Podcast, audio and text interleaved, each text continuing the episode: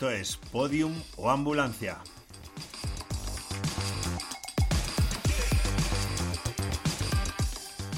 Un podcast de medicina y tecnología, creado por... Yo soy Julián Isla y soy ingeniero. Y yo soy Carlos Macías, médico.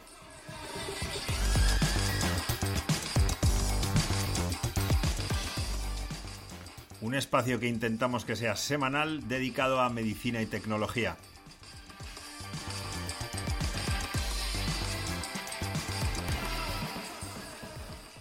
Cuyo triple objetivo y no por este orden es entretener, aprender y estimular irritando.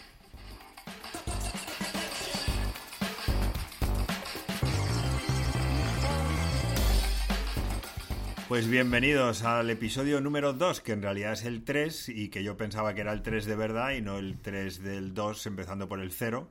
Así que Julián y yo hemos tenido una intensa discusión fuera de micrófono, pero sí, oficialmente, ¿no? Estamos en el episodio 2. Sí, lo que me sorprende es que puedas hacer medicina si apenas puedes contar. Sí, bueno, te sorprenderías de lo que puede hacer un médico con escasísimos conocimientos y con un gran título.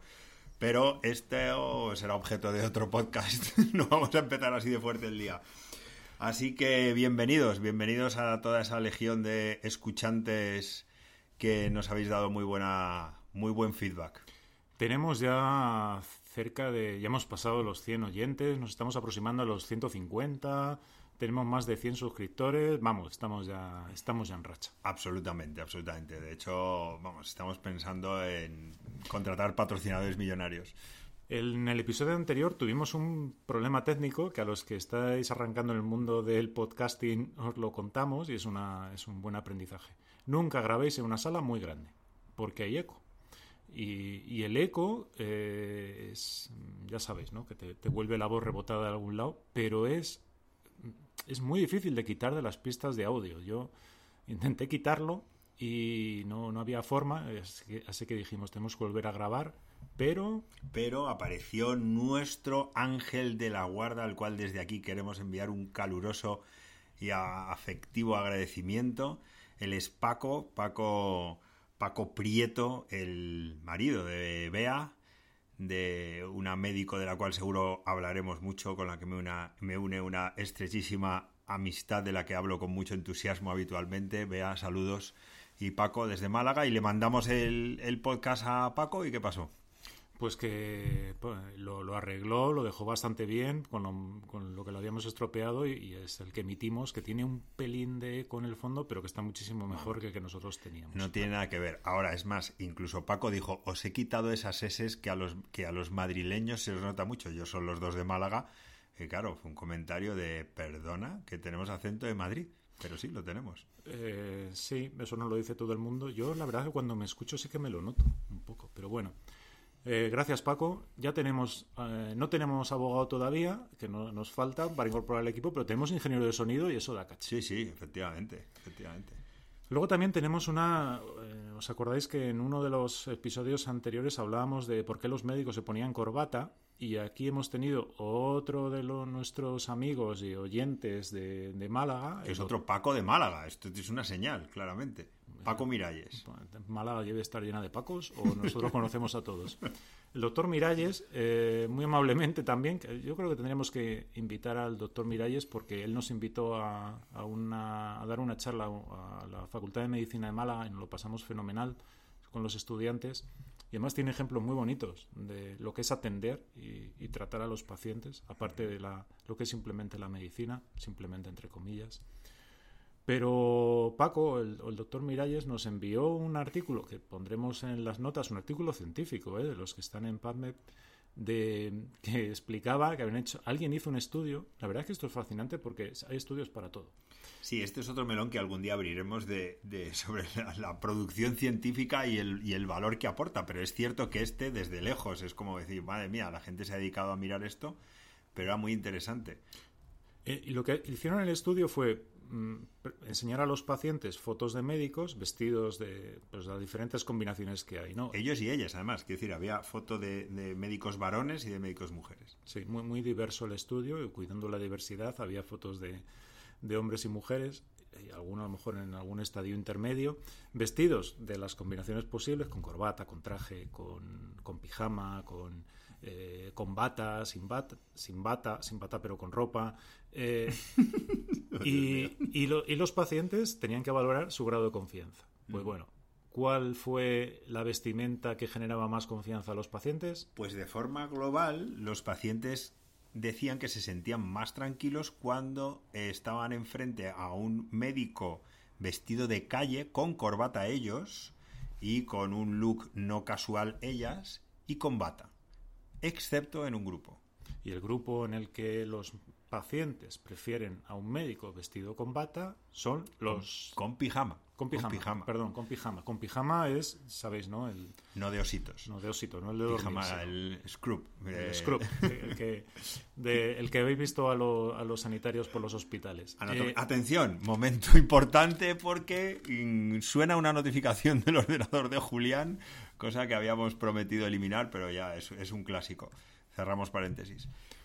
El, he perdido el Los cirujanos con pijama, que es normal, que es como si Ah. viene un fontanero a tu casa, pues vestido de Giorgio Armani, y dices, pues hombre, mm, no me da mucha confianza de que usted sepa mucho de tuberías, ¿no? Pues con los cirujanos pasa lo mismo. Los pacientes decían, si el cirujano aparece ante mí con el pijama quirúrgico, pues da sensación de que parece que sabe de lo que habla. Así que muchas gracias al doctor Miralles, seguirle en su página web, doctormiralles.es y en Twitter y en LinkedIn porque se aprende una barbaridad. Luego si nos da tiempo hablaremos de otra de las cosas de Paco. Esta semana también teníamos eh, lo que le ha pasado a Facebook. Como ya sabéis que este podcast es de medicina y tecnología, algo que pueda parecer un suceso tecnológico, mm, que fue la caída de los servidores de Facebook, y ya sabéis que como Facebook es una empresa muy grande, y como tienen Instagram y tienen WhatsApp, pues se cayó todo. Y no sé qué día, fue el martes, creo, ¿no? No funcionaba ninguno de los servicios de Facebook. Eh, no- yo creo que no nos vino mal a la humanidad. Porque, El lunes, el lunes, fue el lunes. Sí, al principio de semana. Yo creo que no nos vino mal a la humanidad porque tuvimos más tiempo para a lo mejor dedicarse a otra cosa que no estar mirando el móvil. Seguro que, que hay algún estudio por ahí de que alguien ha, ha- ha parametrizado lo que ocurrió en esas horas y eso seguro que se ha estudiado, lo tenemos que buscar. Quizás hay dentro de nueve meses más nacimientos. Y quién sabe, quién sabe.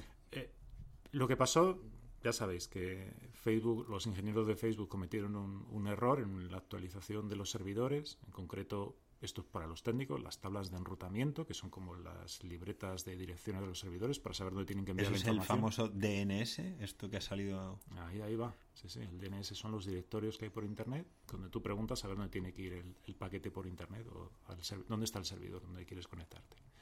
Pero bueno, actualizaron los servidores, tuvieron un error, eso se desprogramó.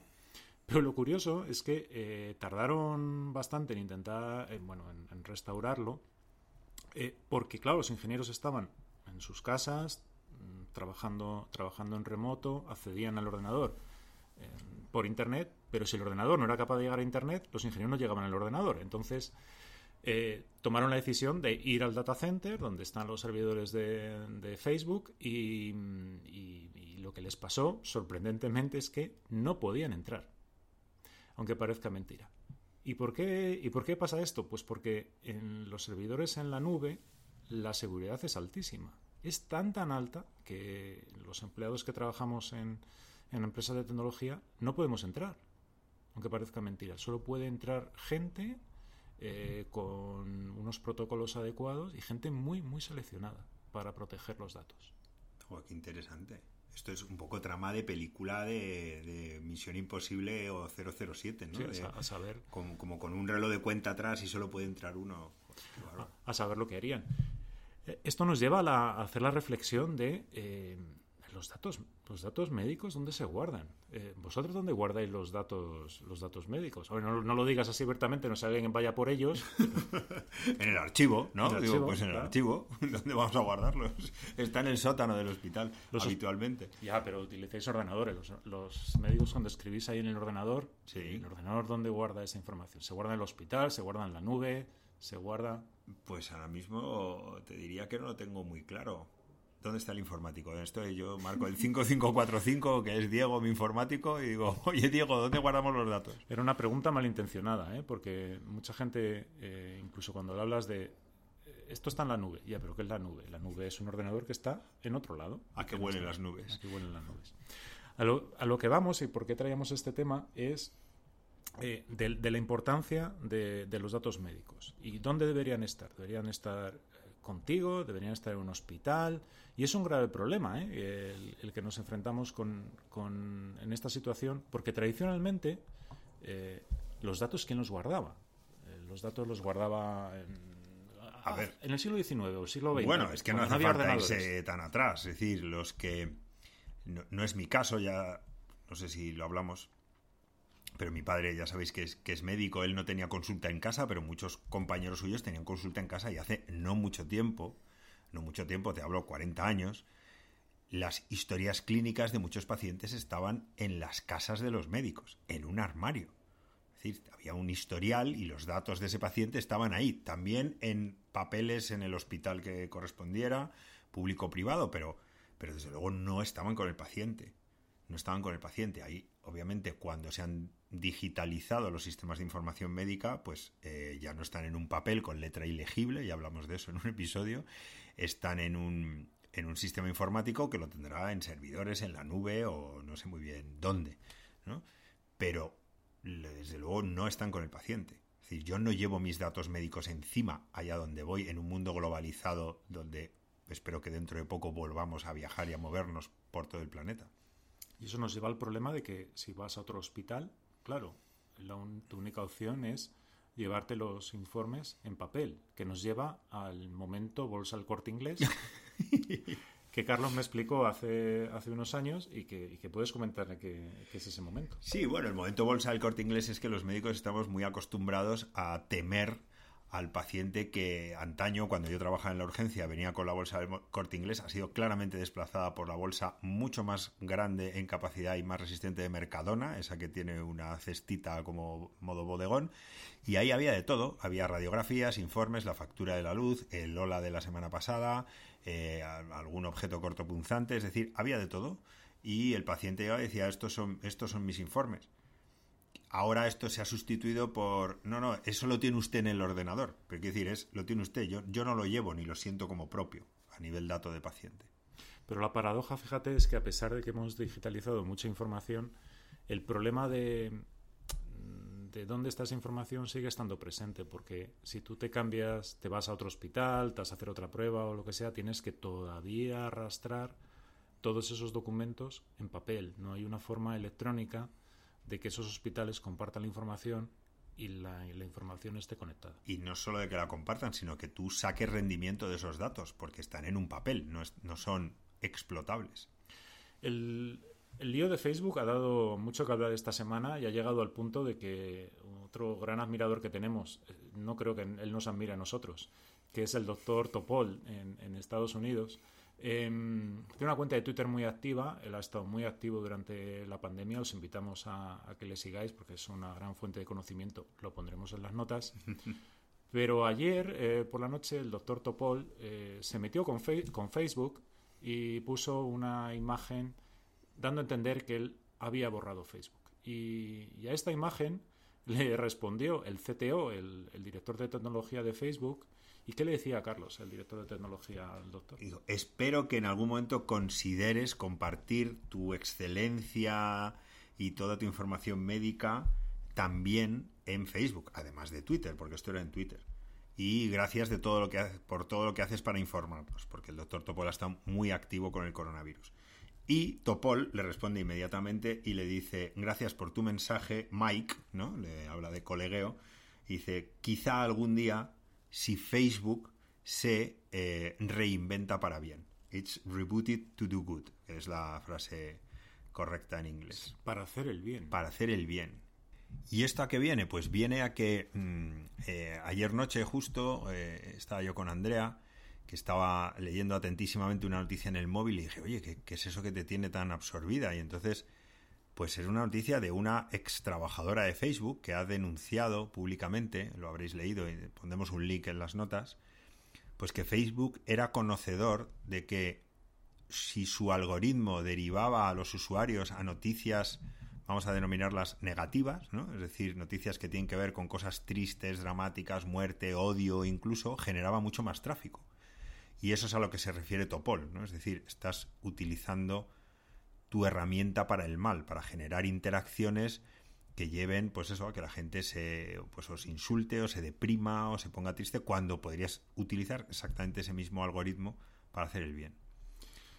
El problema de, la, de las redes sociales y el uso que se hace de ellas y el abuso y sobre todo la adicción que genera eh, quizás sea un tema que podríamos tratar en, sucesivos episodios porque a mí desde luego me preocupa eh, nosotros ya bueno tenemos cierta edad ¿no? y hemos recorrido camino pero las nuevas generaciones que básicamente no se llaman por teléfono están todo el día eh, para arriba y para abajo con estas redes sociales yo me pregunto cómo sacan tiempo para estudiar y estar concentrado, con lo que cuesta, pues está lleno de distracciones. Sí, es un bombardeo tremendo y los que tenemos hijos en edad adolescente o preadolescente lo sufrimos a diario, ¿no? Y la verdad es que es, es, preocupante, pero es una realidad absolutamente nueva, además que los que somos padres no tenemos con qué comparar porque no hemos vivido nada similar porque claro, no, ninguno de nosotros hemos vivido no hablarnos por voz y hablarnos por emoticonos, ¿no? O por fotos. Y es curioso, mi hijo Pablo se comunica con sus amigos a través de fotos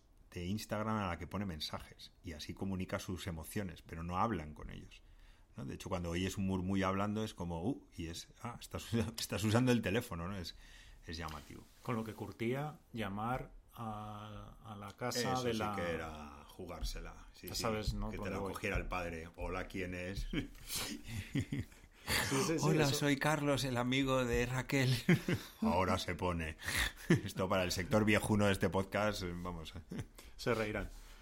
Vamos, vamos si quieres, y mm, otra vez vamos a, vamos a utilizar el, enganche que nos, nos, puso el doctor Miralles. Eh, Qué grande el doctor Miralles. Tiene, tiene un blog fantástico eh, donde donde habla mucho del valor en medicina. El valor en medicina es algo que, eh, a ver, para los no iniciados, los que somos pacientes normales, pacientes de calle, nos parece que son como esas películas de las que hablan los médicos cuando se ponen a hablar del sexo de los ángeles y el valor, el valor, y tanto al día para arriba, para abajo con el valor.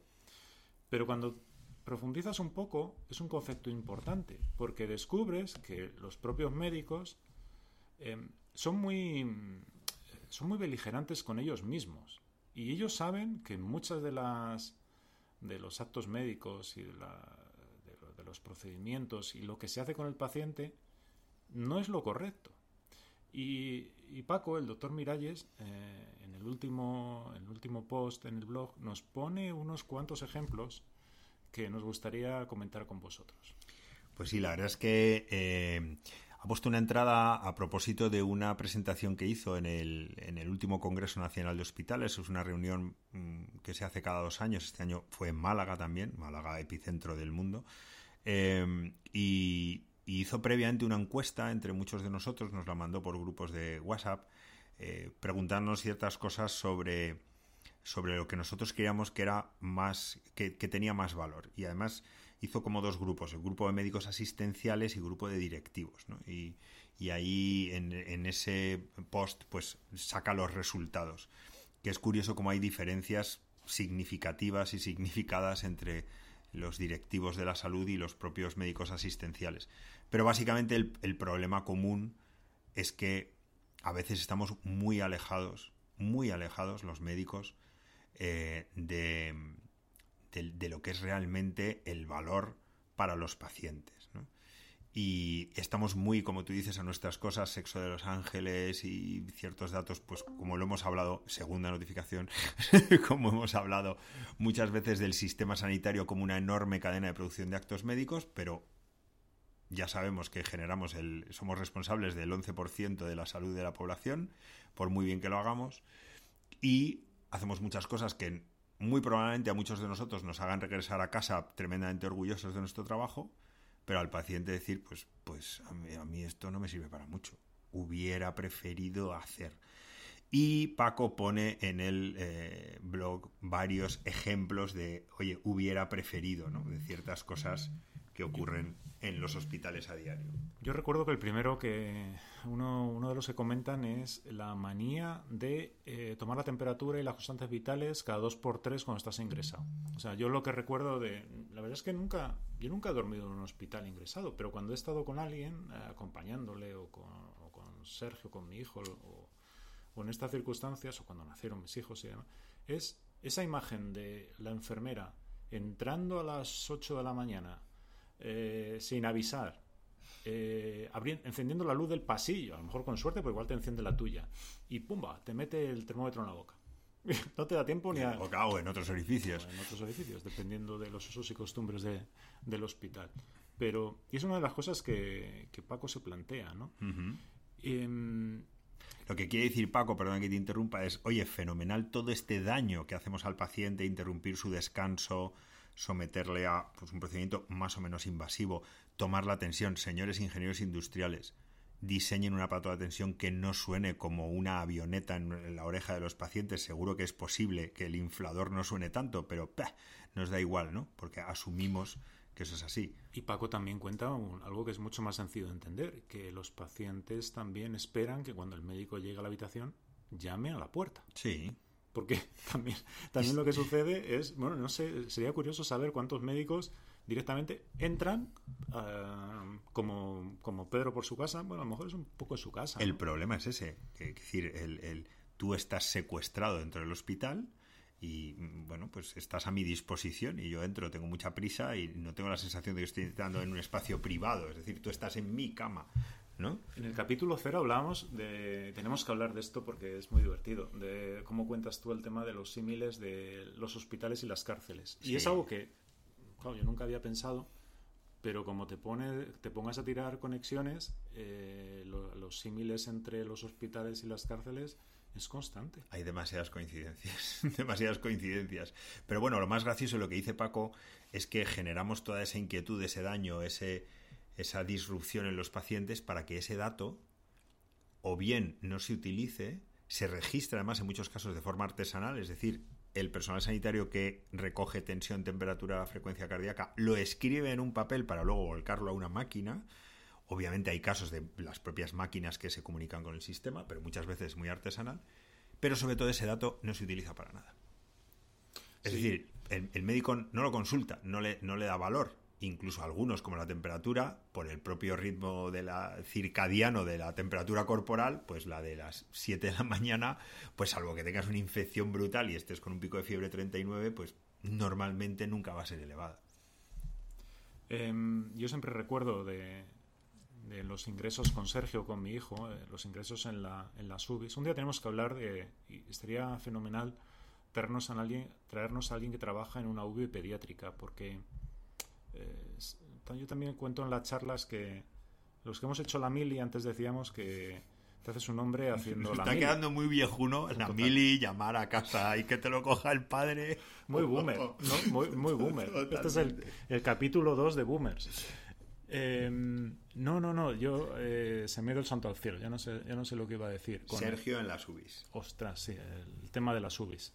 Lo que yo decía de la mili, que no te haces un hombre, no cuando te haces un hombre no cuando vas a la mili, sino cuando pasas una noche en una UV pediátrica y ves el dolor que hay allí. Y allí lo que me sorprendió, yo desafortunadamente conozco cuatro de hospitales de la Comunidad de Madrid. En dos todavía apuntaban, esto ya hace algunos años afortunadamente, pero todavía apuntaban los, las constantes vitales en una hojita que doblaban en la cama del paciente. ¿Sabes cómo se llama eso? La sábana analítica. Ah. Es una sábana porque es una hoja en A3 que se despliega y claro, cubre muchos días de ingreso, a lo mejor cada sábana tiene 5 o 6 días, gráfica y luego los parámetros, es decir, hemoglobina 12,8 a, a letruja en diferentes bolis y eso, y eso se tiene en papel. Y de hecho es curiosamente una de las cosas que a nivel de experiencia de usuario es más difícil de digitalizar, porque la comodidad para el personal de las UCIs de, de un solo vistazo tener ese papel delante y la información que saca es tremenda. De eso también tenemos que hablar, que si realmente todo es digitalizable, que a lo mejor todo no lo es, pero sí, sí, eso se hace a, manubrio, vamos, a mano total. Pues yo creo que para ese tema, a lo mejor, aprovechando que le hemos tirado el gancho a Juanjo, el doctor Ríos, que es director médico de La Paz y que casualmente le conocemos tanto Carlos como yo, por diversas razones. Yo creo que le vamos a invitar a, que esté con nosotros y nos explique, bueno, por qué se sigue haciendo eso todavía. No sé si en la paz se hace o no, ya se lo preguntaremos y sus experiencias con respecto a la digitalización en hospitales, porque eso creo que nos va a dar para... Y ahí vamos al tercer objetivo de este podcast, estimular irritando y a la inercia, que hemos hablado ya de ella en el sistema sanitario. Pues teníamos un último tema, pero yo creo que mm, como ese nos va a dar, mm, nos va a dar mucho juego. No vamos a desvelar goles, vamos a dejarlo ahí para, para el capítulo para el capítulo 3. Qué dominio de las técnicas de marketing masivo de Julián ahora mismo. Hemos enseñado un poco la patita, pero no hemos enseñado la pata. Eh, lo vamos a dejar para, para el siguiente. Y nos despedimos ya por hoy. Os recordamos que pondremos las notas de lo que hemos hablado, eh, los enlaces, las notas del episodio. Eh, os recordamos que podéis enviaros eh, enviarnos sugerencias, propuestas, felicitaciones, mm, cualquier signo de continuemos o de que paremos por los canales habituales, Twitter sobre todo, que es lo que, lo que más consultamos. Y nada más, os emplazamos hasta el siguiente episodio de... Que ya será el número 3. Siguiente episodio de Podium o Ambulancia. Y ahora es cuando Julián mete la entradilla, que ahora es salidilla.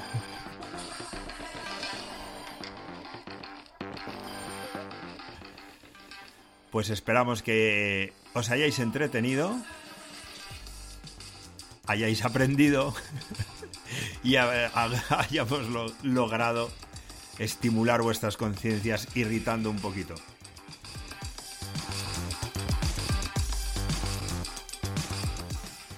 Así que nos despedimos. Yo, Carlos Macías, médico. Y Julián Isla, ingeniero.